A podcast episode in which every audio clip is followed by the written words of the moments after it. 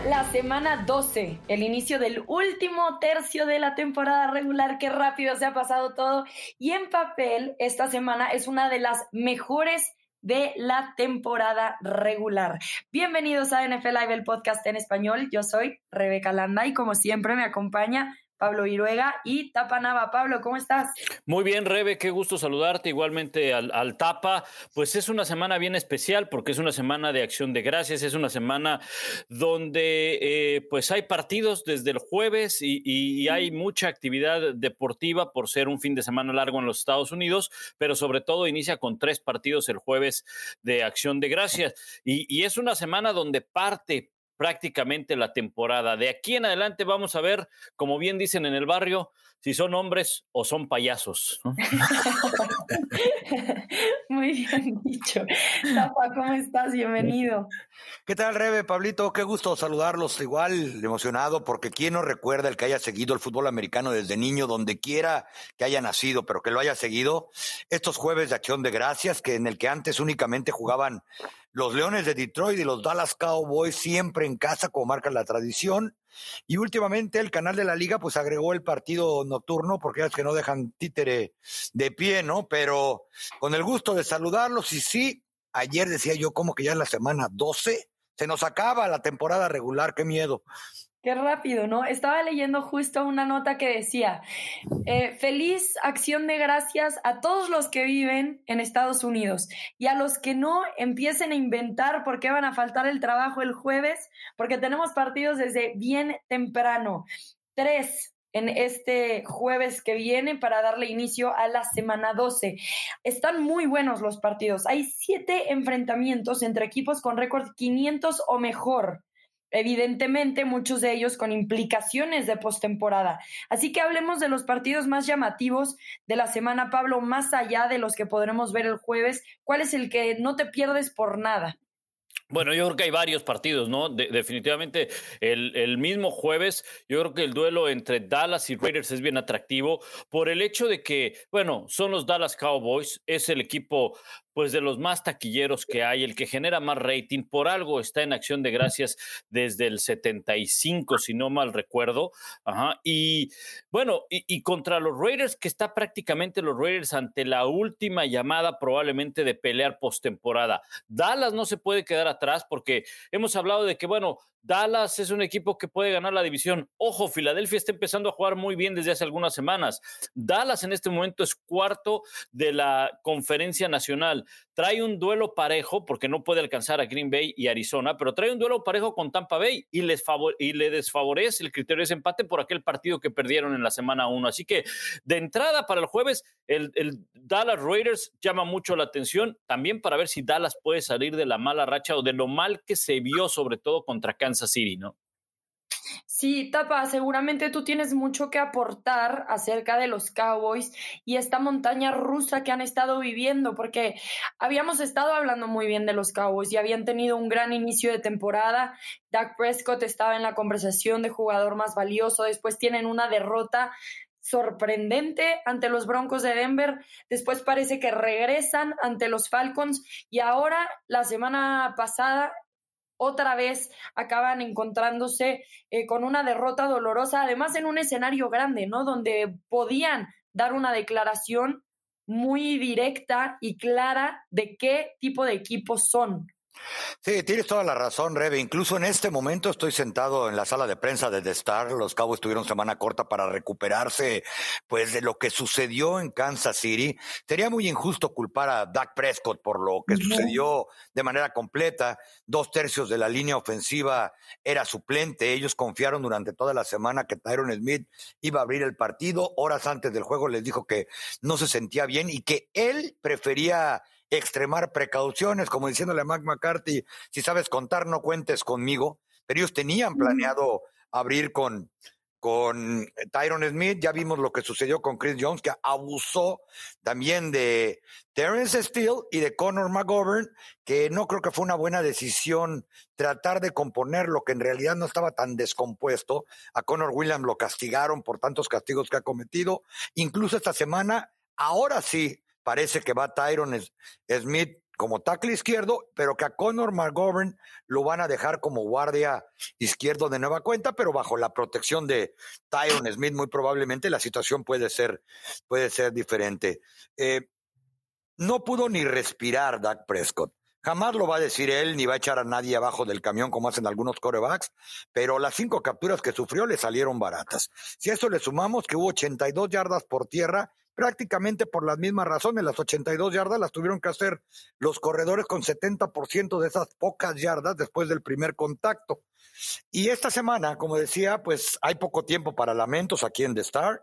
Eh, parece que van a contar también ya eh, de tiempo completo, por lo menos, a partir de, si no es mañana, el del siguiente domingo con DeMarcus Lawrence. Y por otro lado, pues desconocen si va a estar CeeDee Lamb, quien también salió al medio tiempo lastimado, está en el protocolo de conmociones. Sé que en este momento lo están revisando. Eh, la gran noticia es que por lo menos hoy ya salió a entrenar. Eh, Amari Cooper no va a estar, sigue en el protocolo porque, como decíamos la semana anterior, se contagió y no está vacunado, así que él ya de manera directa son dos partidos los que tiene que perder y veremos si la siguiente semana puede aprobar el protocolo. Y los Cowboys, pues mal que bien, ojalá hayan aprendido la lección contra los Broncos de Denver, porque los Raiders traen sus propios problemas dentro y fuera del campo, tres derrotas consecutivas, pero hace apenas unos minutos precisamente lo único que les ha salido bien las últimas dos semanas o tres, Micah Parsons decía, ya vieron lo que pasó por minimizar a un rival, mañana vienen los Raiders y hay que ganarles delante de toda la nación, porque Pablito se quedó un poco corto. Desde 1961 ha jugado ininterrumpidamente en acción de gracias, salvo en cinco ocasiones. Wow. Correcto. Creo que fue en el. Lo tienen los Lions también, ¿no? Sí, sí, los Lions. De hecho, hay, un artículo ahí en, la página de ESPN de por qué, eh, si no sabías por qué juegan los Lions y el equipo de los eh, Vaqueros de Dallas en Thanksgiving, pues ahí te dan una explicación de el por qué lo juegan. En 1934 los, los Lions iniciaron y esto fue por idea del el dueño de aquel entonces, G.A. Richards, quien decidió poner un juego en acción de gracias contra, aprovechando que iban a jugar contra los Bears, que eran los actuales campeones, ¿verdad? Y este dijo, no tanto por los Lions, ¿eh? O sea, desde aquel entonces como que tenían problemas los Lions, pero por los Bears y registraron 26 mil aficionados en el estadio de la Universidad de Detroit en aquel entonces, 29 de noviembre del 34. Y como decía el Tapa, el equipo de Dallas, bueno, también por idea de eh, su ¿Quién era el gerente general? Texas Ram. sí, Texas Ram. Este, eh, fíjate, este dato está bien interesante, ¿verdad? Porque lo, encontré en ese, en, ese artículo. En 1966 fue el primer juego de, de, Thanksgiving de los Dallas Cowboys que le ganaron a Cleveland 26 a 14 en el Cotton Bowl. Esa fue la idea de Tex Ram. Y de hecho la liga no estaba como que muy... Eh, eh, confiable de que le iba a ir bien a Dallas en ese partido con respecto a la taquilla y demás. La idea era tener un equipo de Dallas que fuera más popular a nivel nacional. Esa era la idea de Tex Ram. Bueno, pues hubo 80.259 aficionados en ese partido y entonces dijeron, ya estás, te quedas. Y eso fue antes de que creciera Tapa y Rebe con este tema del, del American Team y, demás. Eso vino mucho después, el mote del equipo de América. Bueno, el boleto promedio para un juego de temporada regular en la parte de hasta arriba, promedio hasta arriba, hoy anda en mil dólares en Dallas. Aquí a la gente y a los que vienen a hacer turismo de fútbol americano, que son muchos, incluyendo gente de México, le importa un cacahuate que hayan perdido dos de los últimos tres partidos, están pagando un dineral por entrar, los pases de estacionamiento andan arriba de 200 dólares, y eso que hablaban, eh, el partido del domingo contra los Kansas City Chiefs, fue el partido de cualquier deporte más visto en lo que va del 2021, salvo el Super Bowl de cualquier deporte en los Estados Unidos y fue un partido de semana 11 de la NFL. Y fíjate, ese, ese dato tapa supera el que hace unos, eh, una semana o dos publicó la Oficina de Relaciones Públicas de la NFL con los partidos de mayor rating en la temporada de la NFL. El de mayor rating hasta este, hasta este que nos acabas de dar involucraba al equipo de Tampa Bay contra New England, el regreso de Brady a la casa de los Pats. El que le seguía, el segundo con mayor rating, era precisamente uno de los Cowboys contra Tampa Bay en la semana número uno. Y había otros dos juegos más de los Cowboys ahí involucrados. Entonces, por eso es que, pues es un equipo que, que hacían de muy mal, en este caso no, ¿verdad? O en esta temporada no, no es así, siempre lo ponen en televisión nacional porque te genera rating. En aquel entonces, este dato se me olvidó dárselos, en aquel entonces de ese juego de Día de Acción de Gracias en el 66, la NFL estaba tan... Em, pues eh, incrédula en que iba a tener éxito Dallas, que incluso le dio un bono al Dallas por si no tenía eh, asistencia en el partido y pues ya les decía que fueron más de 80 mil aficionados y los únicos dos años que no han jugado en acción de gracias fue en el 75 y en el 77, que le dieron chance, según este artículo que está en la página de ESPN, e le dieron chance a Arizona, o más bien a los Cardenales de San Luis en aquel entonces, pues de que, de que tuvieran éxito y ahí sí no, no hubo respuesta y dijeron, no, vengan de vuelta los, los Dallas Cowboys para que sea taquillera la cosa, ¿no? Oye, y eso es hablando de la tradición, pero ahora la NFL también, por esto de los ratings y lo bien que les va en este Día de Acción de Gracias, han decidido desde hace poco empezar a proyectar tres partidos. Uno de esos es el de los Santos contra los Bills. Ya hablábamos un poco de los Lions, que también es un... Eh, es una tradición tenerlos en acción de gracias, pero los Santos y los Bills no son el caso. Y también, hablando de altas y bajas, tenemos a un equipo de los Bills que ha tenido una situación parecida a la de los Cowboys. ¿Cómo ven ustedes a este equipo de Buffalo y qué expectativas hay en el duelo contra los Santos de Nueva Orleans? Yo creo, eh, Tapa y, Rebe, yo creo que los Bills eh, es un equipo que ha ha perdido un poco el balance que tenía la ofensiva. Ha dejado de ser ese equipo bien equilibrado que tenía a, la ofensiva. Incluso la defensiva también está empezando a permitir muchas yardas y se está alejando de lo que podría ser uno de los candidatos en la conferencia americana. No hay duda, es un equipo que va a estar en postemporada, pero yo creo que llega el momento en el que sí puedes tener una derrota, pero ya cuatro ya perdió el título, ya perdió el liderato, perdón, de la, de la división. En las últimas cuatro semanas tiene marca de 2-2 y si nos vamos antes de la semana de descanso que perdió contra Tennessee, entonces estamos hablando que tiene tres derrotas por eh, dos victorias en las últimas cinco semanas y sobre todo derrotas, por ejemplo, contra los Jaguars, inesperada. Eh, Indianápolis les pasó por encima gacho, feo, horrible, o sea, los aplastó porque no solamente fue una combinación de errores, sino que nunca los pudieron detener. Y su ofensiva tapa deja de ser equilibrada, no corren el balón, no corren el balón y por lo tanto, pues entonces es predecible que lancen mucho el balón con Josh Allen y también al lanzar mucho el balón, pues van a caer errores, van a caer intercepciones. Fue, fue interceptado en dos ocasiones. Yo no estaría tan seguro, muchachos, de que estos Bills a estas alturas de la temporada, cuando como bien dice, separan los hombres de los niños y los verdaderos eh, contendientes se separan de los pretendientes, tengan un lugar asegurado en la postemporada, si vemos el calendario que les queda. Para empezar, ya los Petros están arriba de ellos en la tabla de posiciones y todavía les quedan dos juegos pendientes contra Nueva Inglaterra. Después de Nueva, Inglaterra, Nueva Orleans será en Búfalo y en la antepenúltima semana de temporada van contra los Patriots. Les queda un juego pendiente contra los Tampa Bay Buccaneers y si alguien los conoce y les dio de comer durante dos décadas fue Tom Brady con cualquiera que estuviera a su alrededor. O la única que nunca cambiaba en las derrotas que sufría Buffalo a manos de los Patriots en aquel entonces era Tom Brady tomando los balones del centro. Y ya, pues al final, como quiera, tienen un pequeño respiro a como se supone contra Atlanta y Nueva York. Pero este equipo, después de lo que tú decías, Pablo, de que un equipo, eh, de que otro club que, que está comenzando a levantar la mano y levantarla en serio después de un muy mal arranque, como Indianápolis, casi les para el juego y los volteó al revés. Después de que perdieron con Jacksonville, en fin, ya no puede jactarse de, bueno, vamos a calificar y allá arreglamos nuestras cosas. Las tiene que arreglar ya o cuando lleguen contra Atlanta en la penúltima semana, probablemente van a estar moribundos. Sí, y ahora se están enfrentando a un equipo de los Santos que están con su prácticamente tercer coreback, depende de cómo quieras ver a Tyson Hill, en Trevor Seaman, en un Alvin Camara que tal vez no está jugando como anteriormente, pero un equipo de los Santos que tiene a un entrenador en jefe que sabe de este tipo de situaciones y que además ha sabido sacar adelante al equipo. Si no hubiera sido por la lesión de James Winston, estaríamos hablando de los Santos también como uno de los favoritos desde mi punto de vista, simplemente por cómo han sabido resolver las cosas esta temporada. En este partido, ¿cómo lo ven desarrollándose? ¿Cuál sería el foco para poner la atención. Tú lo acabas de decir, Rebe. Yo creo que Sean Payton, el entrenador de los Saints, va a salir a tratar de correr el balón.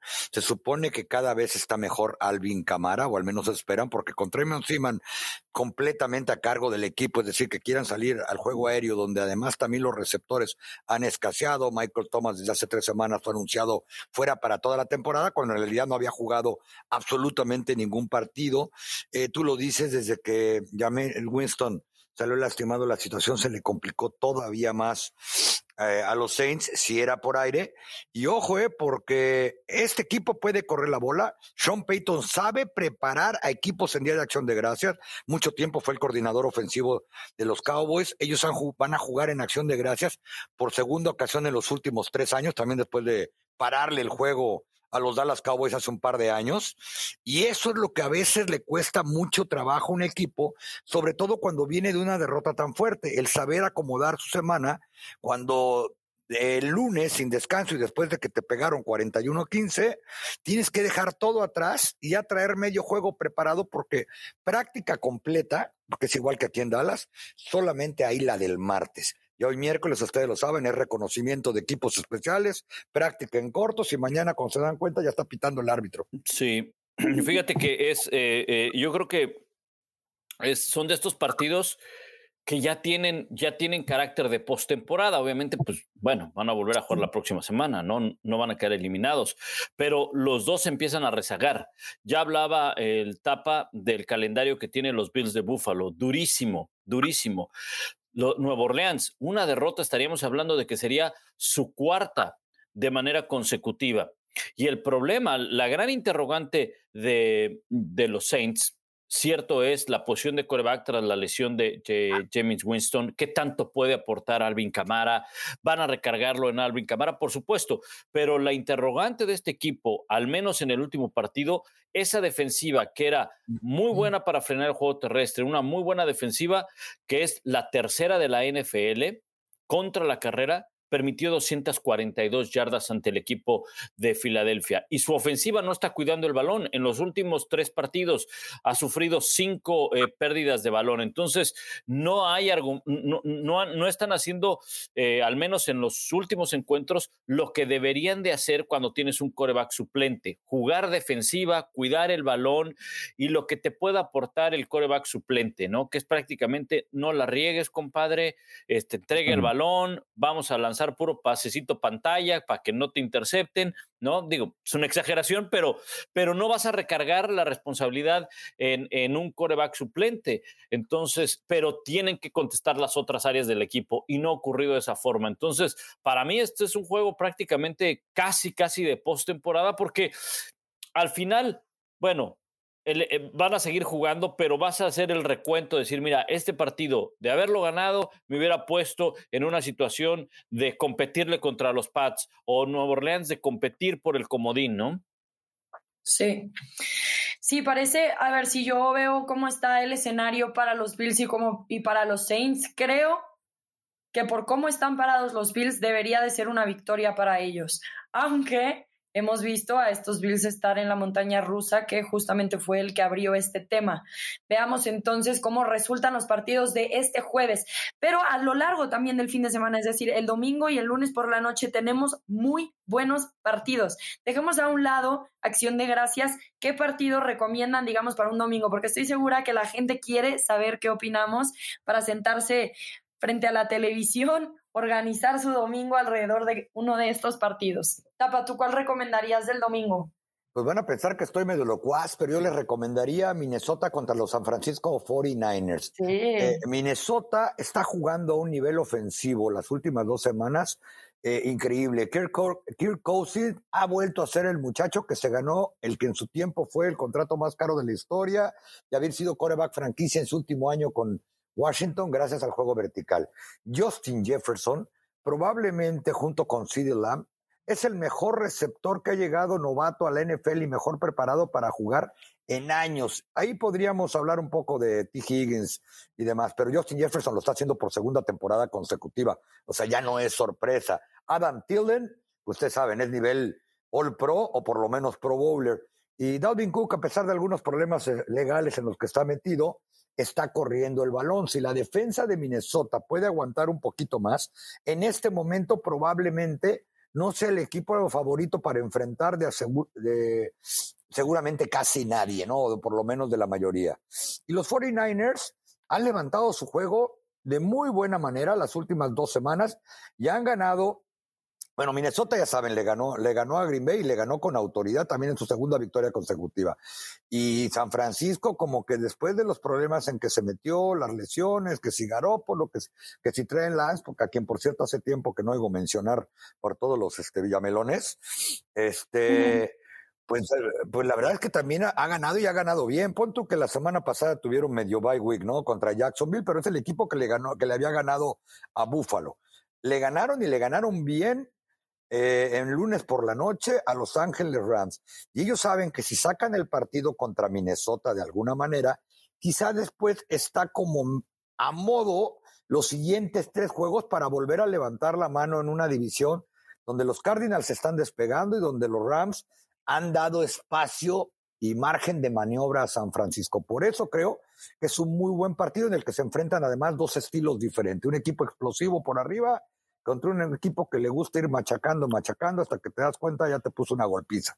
Sí, y, y, además dos, dos equipos, eh, Rebe, muy rápido, que están involucrados ahorita en el duelo directo por, por un comodín. Ahorita, por ejemplo, Minnesota es el sexto de la, de la conferencia nacional porque le gana a San Francisco a, Nueva Orleans y a San Francisco, le gana en el, mejor récord de la conferencia, pero al momento de que se enfrenten eh, Minnesota y San Francisco, el primer criterio de desempate, recuerden, el primero es el duelo entre ellos y ahí va a tener ventaja el ganador de este partido. Por eso es bien atractivo ese duelo.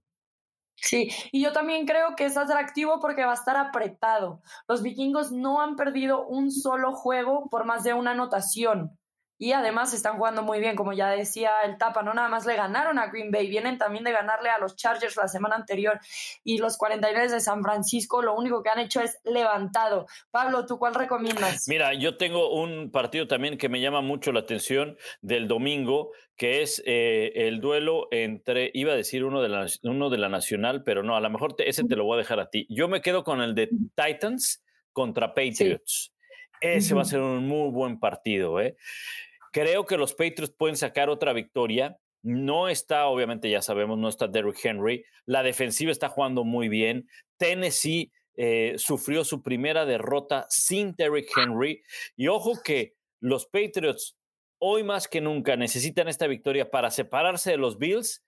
Y cuidado porque pueden empezar a pegarle también al liderato de la conferencia americana. En este momento son terceros de la conferencia americana. Ajá, porque le ganan el criterio de desempate a Kansas City, que tienen los dos 7-4. Pero eh, cualquier cosa puede pasar. O sea, están a tan solo medio juego de Baltimore a un juego de Tennessee. Por eso es bien importante también este partido. Sí, bueno, y dos líderes de división, o sea, hay mucho que ver ahí. Los Patriotas, como bien mencionas, y que los Titans vienen de derrota, pero van a querer levantar eso porque la verdad es que también han demostrado que han podido ganar sin Derrick Henry. No es evidentemente la ofensiva poderosa a la que estamos acostumbrados. La última vez que se vieron contra los Patriotas acabaron ganando, pero tenían al rey ahora van a tener que encontrar nuevas formas de hacerlo. Yo también pondría los ojos en los partidos que hay en el norte de la americana. Steelers Bengals y Browns y Ravens, todos esos son sumamente importantes y creo que el que querías que dijera era también de la americana, este Chargers contra los Broncos. Ese va a ser otro partido importante con grandes implicaciones, especialmente en esta división que está totalmente abierta. Obviamente los Chiefs están despegándose, los Chargers no quieren darles el espacio y los Broncos están tratando de salvar su temporada que todavía tienen récord 5 y 5. ¿Cuál pensabas que iba a decir de la eh, Nacional Rams contra Green Bay. Juegan en, ah, juegan, juegan en Green Bay y, ese partido es bien atractivo también. Creo que los Rams ya habrá pasado, a ver, ya pasó semana y media porque vienen de semana de descanso de lo de Odell Beckham Jr., ya tiene casi dos semanas. Von Miller, o sea, ya no es eh, pretexto el que no estén involucrados en el equipo. ¿verdad? Y habrá que ver cómo utilizan los Rams a Odell Beckham Jr., cómo es que lo utilizan. No va a ser fácil, porque ya en, Green Bay hace frío, ya es eh, eh, difícil ganar en, el Lambo Field, el público eh, es pasto es pasto, natural, casi congelado o muy frío, entonces todo eso le pega a un equipo que juega en un estadio techado. Entonces va a ser bien interesante ese partido con implicaciones además también por el primer lugar de la conferencia nacional, aunque sabemos que los em, Cardinals son los primeros, pero eh, ahí están eh, eh, el equipo de los Rams con marca de 7 y 3. Green Bay trata de, de alcanzar ese primer lugar en la conferencia nacional. Oye, y olvídate de que si juegan con techo retráctil en el sofá y estéreo, aunque jueguen con el techo, con el techo abierto, la realidad es que el está, ahí nunca hace frío, ¿no? Este, el, clima es perfecto y ahorita ya es cuando en Green Bay los hombres tienen que portarse como tales. ¿eh? Muchacho. Se siente, se siente terrible. Eh, hace rato decía Rebe que, bueno, pues todavía estaba Tom Brady la última vez que Tennessee enfrentó a los Pats. No solo eso, fue la última vez que Tom Brady tiró un pase con el uniforme de los Pats y Logan Ryan, el esquinero, se lo regresó 99 yardas. Allá estaba en cobertura junto con mi gran amigo David Satlin. Un clima no tan malo para ser enero y ser eh, Nueva Inglaterra, pero seguramente Bill Belichick se acuerda que así terminó la era Tom Brady en el Gillette Stadium frente a estos mismos Titans, que yo creo que necesitan la victoria para que uno piense que no fue suerte cómo habían ganado sin Derrick Henry, porque la semana anterior fue increíble ver la manera en que los exhibieron los Houston Texans. Sí, los Texans siguen en la NFL y le ganaron al que casi todos poníamos entre los dos primeros de los Power Rankings la jornada anterior. ¿Por qué? Porque venían ganando sin eh, Derrick Henry, porque la defensa, etcétera. Así que yo creo que son muy buenos partidos. Y Rebe que hablaba del norte de la americana, si los Ravens pueden ganar este partido, se empiezan a separar prácticamente a dos juegos de los Browns. Eh, el que gane entre Pittsburgh, sobre todo si ganan los Bengals, que son favoritos incluso sobre los Steelers, aunque también poca gente lo pueda creer, este, ellos dos empiezan a voltear a ver por el espejo retrovisor porque ya estamos en la semana 12. Después de esto, la gran mayoría de los equipos únicamente les van a faltar cinco juegos por disputar en la NFL. Así es, así que no se pierdan los partidos de esta semana. Están especiales, realmente van a tener muchas implicaciones y impacto e impacto en el futuro de esta campaña. ¿Cómo fue el impacto de Jason Garrett para los gigantes de Nueva York. Nada más 26 partidos los que estuvo el coordinador ofensivo en ese caso, después de ser despedido, fue anunciado tras el partido de lunes por la noche que Jason Garrett había sido liberado de, de sus responsabilidades con los Giants. Hablábamos ya de los Cowboys. También, Tapa, tú lo conoces muy bien porque estuvo 10 años prácticamente como entrenador en jefe del equipo, más todos los años que estuvo como suplente de Troy Aikman y ahora también ha sido despedido de los Gigantes de Nueva York. ¿Qué podemos concluir acerca de eso? Pero más que la salida de Jason Garrett y si fue justificada o no, porque veo que hay opiniones encontradas en los medios de comunicación. Yo me pregunto más bien, ¿Qué debe de pasar con los gigantes de Nueva York? Porque llevan cinco años en una muy mala racha y a mí me parece que Jason Garrett es solamente una ficha dentro de todo este ajedrez que tiene que cambiar para que este equipo empiece a encontrar el verdadero éxito. Sí, sé de muy buena fuente, con jugadores de aquí de Dallas, son muy cercanos hasta la fecha a él, incluso en el partido que ya disputaron Gigantes y, Cowboys estuvieron platicando mucho tiempo ahí en media cancha, se abrazaron y demás, que la relación de Jason Garrett ya no era la mejor con el, con el head coach.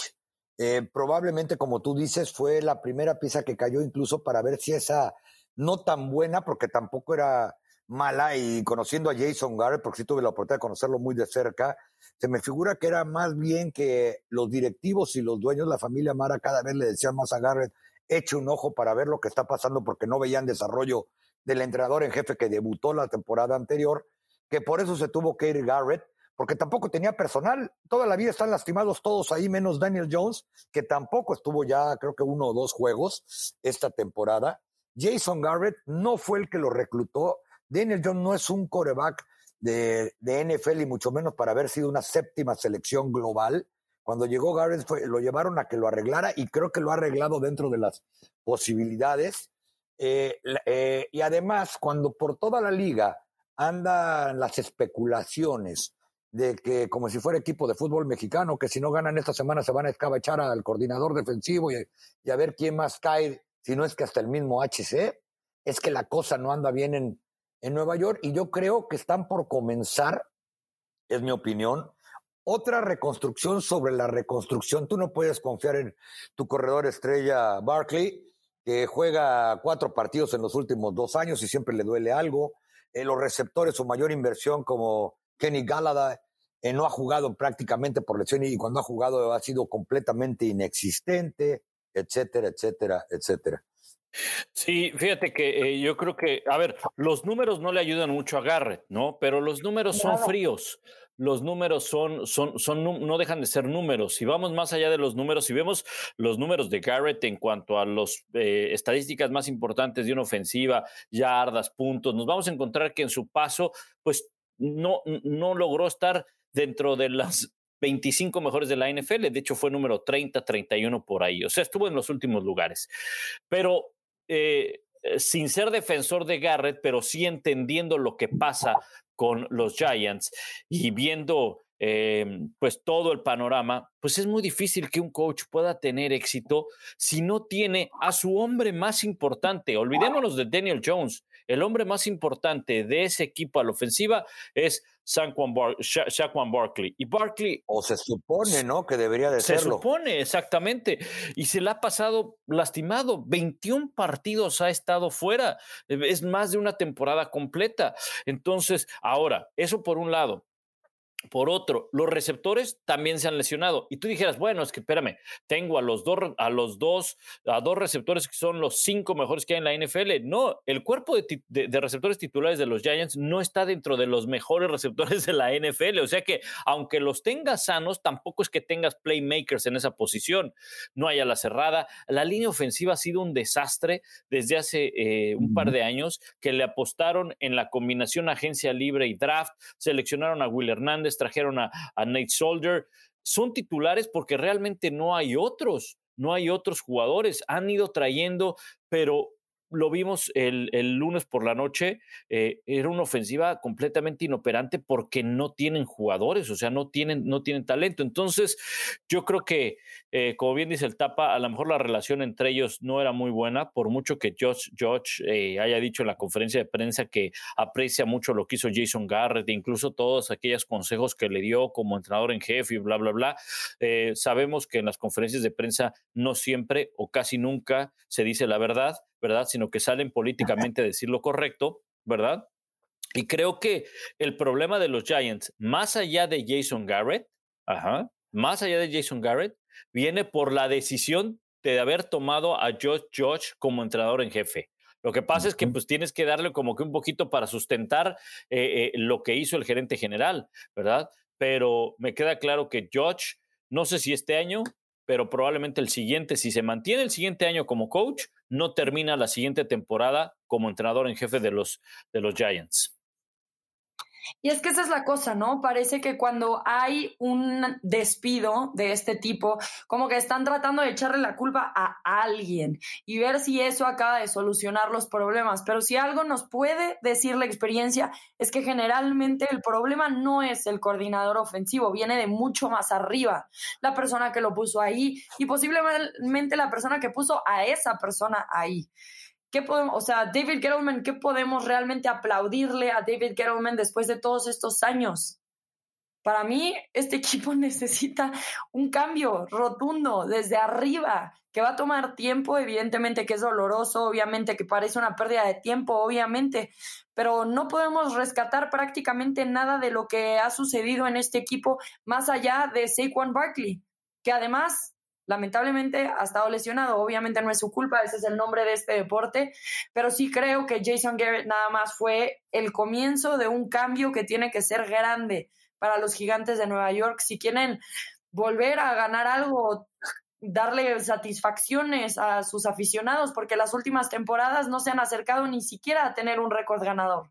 Y sabe, Rebe, el entrenador Bill Parcells, y lo he citado varias veces porque la verdad es que era todo un filósofo del fútbol americano, aparte de lo pesado que era, y me refiero en cuanto a carácter y, el, y la burla que nos hacía todos los reporteros, decía, para ser un gran jugador hay que jugar, y Barkley no está jugando.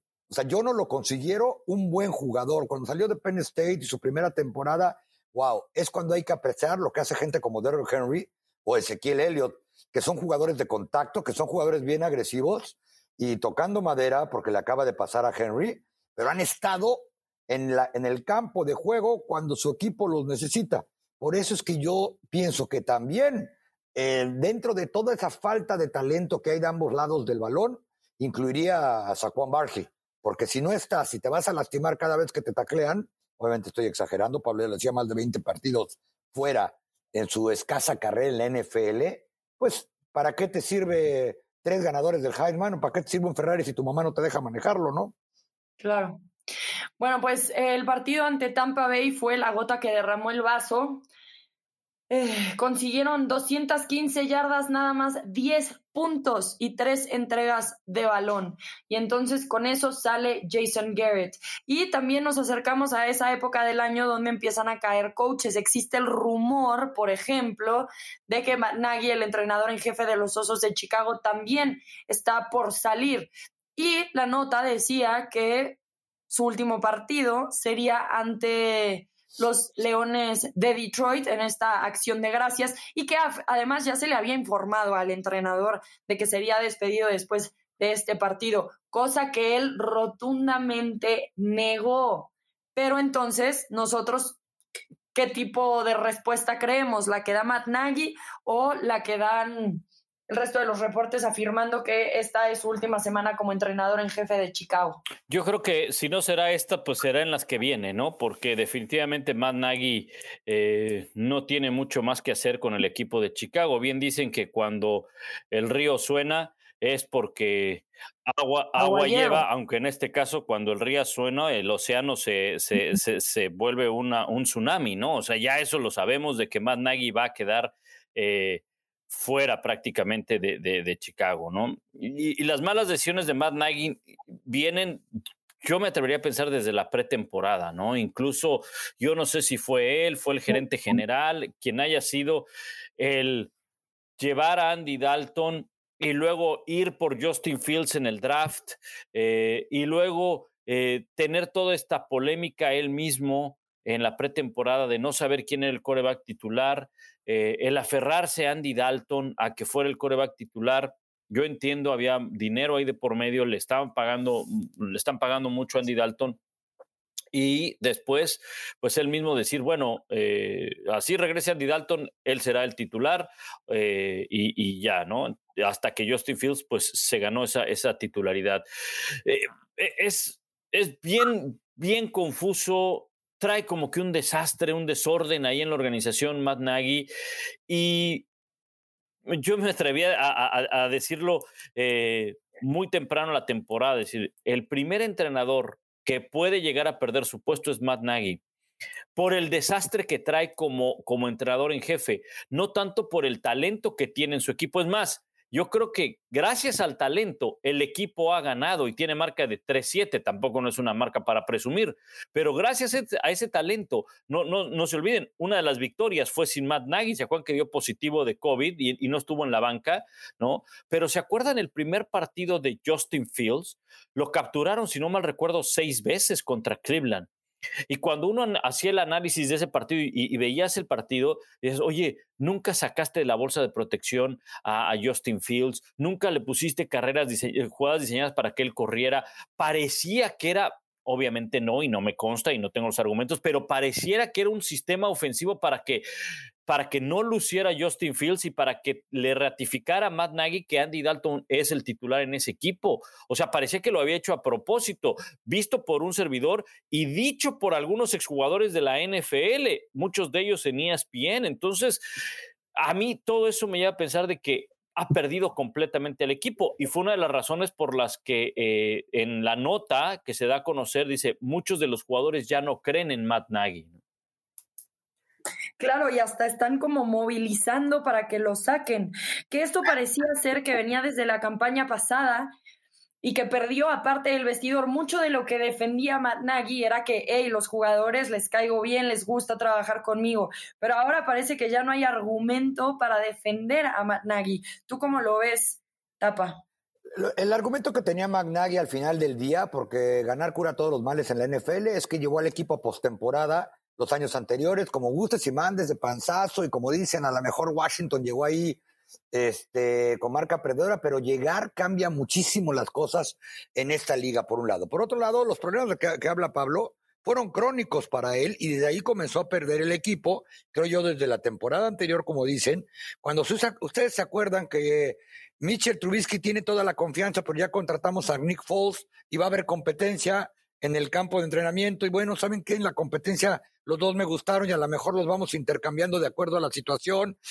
Poco le faltó para decir, van a hacer el correo con las jugadas como hacían en Tiny Todd en Pumitas. Eh, algunas contrataciones tampoco le han funcionado, ha habido lesiones a las que él no ha sabido responder. Eso sin hablar ya, y Pablo lo comentó a fondo, lo de su plan de juego a veces no puedes entender en términos generales y además cuando de una manera u otra ya tiene que eh, actuar en ciertas situaciones cuando el equipo está, está necesitándolo. Entonces yo creo que ya los días de Magnagui están más que contados. Este equipo no va a llegar a la, a la postemporada y al final del día, pues Chicago, no sé si será esta semana, pero probablemente cuando estemos platicando en enero, van a andar buscando head coach. Ahora, lo raro de todo esto es que el reporte dice que lo van a correr después de este eh, jueves, ¿verdad? Pero los Osos de Chicago no han despedido a un entrenador en jefe jamás a media temporada. Y estamos hablando de 101 años de historia de la franquicia. Eh, no estoy diciendo que Matt Nagy no tenga los méritos para que le digan hasta luego, porque hasta el momento su récord es de 31 a 27. Entre las cosas que ya mencionaban mis compañeros, ha tenido que abandonar varias veces el mandar jugadas. Literalmente, casi casi lo han forzado. Dos veces en las últimas dos temporadas. Estoy de acuerdo con Pablo que tuvo un muy mal manejo de la competencia de corebacks en la pretemporada, no le dio repeticiones a Justin Fields para practicar con el primer equipo y entonces eso obviamente ha retrasado el proceso del jugador que evidentemente en algún momento iba a iniciar como titular. Así que me parece que muchas cosas están mal, muchas cosas justifican que salga Matt La cuestión es que tradicionalmente los Osos de Chicago no hacen las cosas de esa manera. Siempre hay un Black Friday en el que todos a formar. Siempre hay una primera vez. Siempre hay una primera vez. Y no podría celebrar de otra manera la afición de Chicago, dándole gracias a quien quieran y comiendo pavo, sabiendo que esa noche su entrenador ya no es Matt Nagy, ¿eh? Porque tú nada más, porque tapa, tú nada más pones en tweet algo de que yo creo que el futuro de Matt Nagy está muy incierto. O sea, así, así lo poníamos hace unas semanas, ¿no? Y todos los aficionados de Chicago, de al menos de habla hispana, de México, todos, sí, ya que se vaya, por favor, que no sé qué. y, y, se los aseguro que probablemente más de una veintena de seguidores de Chicago quieren que Detroit gane su primer partido contra los Bears para ver si así cambian de HC. Sí, por lo menos que les den ya argumentos para cambiar la página. Pues así está la semana 12 de la NFL, como dijo el Tapa al principio del episodio, cómo se ha ido volando ahora sí oficialmente el último tercio de la temporada regular. ¿Algo que quieras agregar, Pablo Tapa? No, pues nada más, este, los esperamos en las transmisiones que tendremos a través de ESPN. Vamos a tener muchas transmisiones. Los tres partidos del Thanksgiving solamente para Centroamérica a través de ESPN. Hay fútbol americano colegial el sábado también todo el fútbol americano colegial por Star Plus. Y, el viernes también me toca narrar Cincinnati. A ti Cincinnati, que es cuatro de la nación. Fíjate que Lalo dijo, eh, y, el, y, el, viernes tenemos, y yo dije, no, espérame, yo el viernes tengo básquet, pero a lo mejor lo tiene, lo tiene Rebe o, Lalo. Te toca a ti Cincinnati. Me toca Cincinnati y creo que Lalo va a ser mi analista. Eh, ya tuvimos esa dinámica el sábado pasado, nos fue bien, creo, y ahora nos toca Cincinnati contra Eastern Carolina, si no me equivoco. Correcto, así es. Yo ando en el Oklahoma contra Oklahoma State el sábado por la noche con Lalo, y el domingo no se lo pierdan porque está Cleveland Ravens, domingo por la noche, y el lunes no sean gachos. Pues ahí estén con nosotros, Seattle, Washington, les mandamos saludos. sí, sí. Funcionó, funcionó, Rebe. Fíjate que el partido del lunes pasado este, puse un tuit. No nos abandonen, todavía hay partido. Los mandamos saludos y la gente empezó a responder. Entonces, no, hay muchas razones para verlo. Russell Wilson siempre, siempre da de qué hablar y siempre da espectáculo. Eh, la gran mayoría de las ocasiones, bueno. Y en la NFL, ojo, eh, que la liga acaba de anunciar que Calvin Johnson y de Marcus Ware, en su primer año de elegibilidad, son semifinalistas para el Salón de la Fama. Calvin Johnson, ex receptor de Detroit, que muchos pensamos que se estaba retirando un año para luego regresar con un equipo de verdad. Pues no, ya nunca volvió. Siete veces seleccionado al tazón profesional. De Marcus Ware, el último gran ala defensiva de los Dallas Cowboys, nueve veces seleccionado a razón profesional. Y por cierto, eh, Micah Parsons de los Cowboys ya empató la marca de DeMarcus Ware en toda una temporada de capturas para un novato en, eh, en, la historia de la franquicia, o sea que no es poca cosa lo que está haciendo Parsons. Además, y, sí, le, quedan seis partidos todavía para sumarle. La marca de los Cowboys para un, un jugador en cuanto a captura se refiere son 13 y ayer decía Parsons que el León, refiriéndose a los Leones de Nitan y de Penn State, él, él se autonombra todavía León, el León sigue hambriento, dice, así que vayan echando cuentas porque va a haber festejo y de manera también simpática y singular, dice que invitó a todo el equipo a que vaya a la cena que va a cocinar su mamá mañana después del partido de Acción de Gracias. Hoy la El Collins decía que si estaba seguro de lo que había hecho Micah Parsons, que por, que por si acaso él va a llevar lunch, porque alimentar a 100 de estos muchachitos es interesante. Entre los semifinalistas perdón, también entre los semifinalistas al Salón de la Fama están Juan Boldin, Devin Hester, Robert Maris, Steve Smith y Vince Wolford. Eh, otros semifinalistas, perdón, que ya eh, Bueno, muy bien, estos son los semifinalistas, salieron, se hicieron públicos el día de hoy, etapa. Y otra cosa que se hizo público el día de hoy es que el dueño de los Rams, Stan Kroenke, tuvo que pagar 790 millones de dólares para ya oh. dar por cerrada la demanda que puso San Luis ante el equipo por su eh, nueva locación en Los Ángeles. Así que ese tema ya acaba prácticamente cerrada. 790 millones de dólares lo que tuvieron que pagar para que se acabara ese tema con San Luis y Los Ángeles Rams. No, pues más les vale a los Rams llegar al Super Bowl que se juegue en casa para recuperar ahí la, la lanita perdida, ¿no? no, no así es. Aunque cada vez se ve más Muchísimas gracias por acompañarnos. Eh, en este episodio de Acción de Gracias. Si ustedes están en Estados Unidos, felicidades, que lo pasen muy lindo con sus familias. Si nos escuchan en cualquier otro lado, también felicidades, que tengan muchas razones para dar las gracias. Pablo, Tapa, gracias a ustedes por un nuevo episodio de NFL Live, el podcast en español.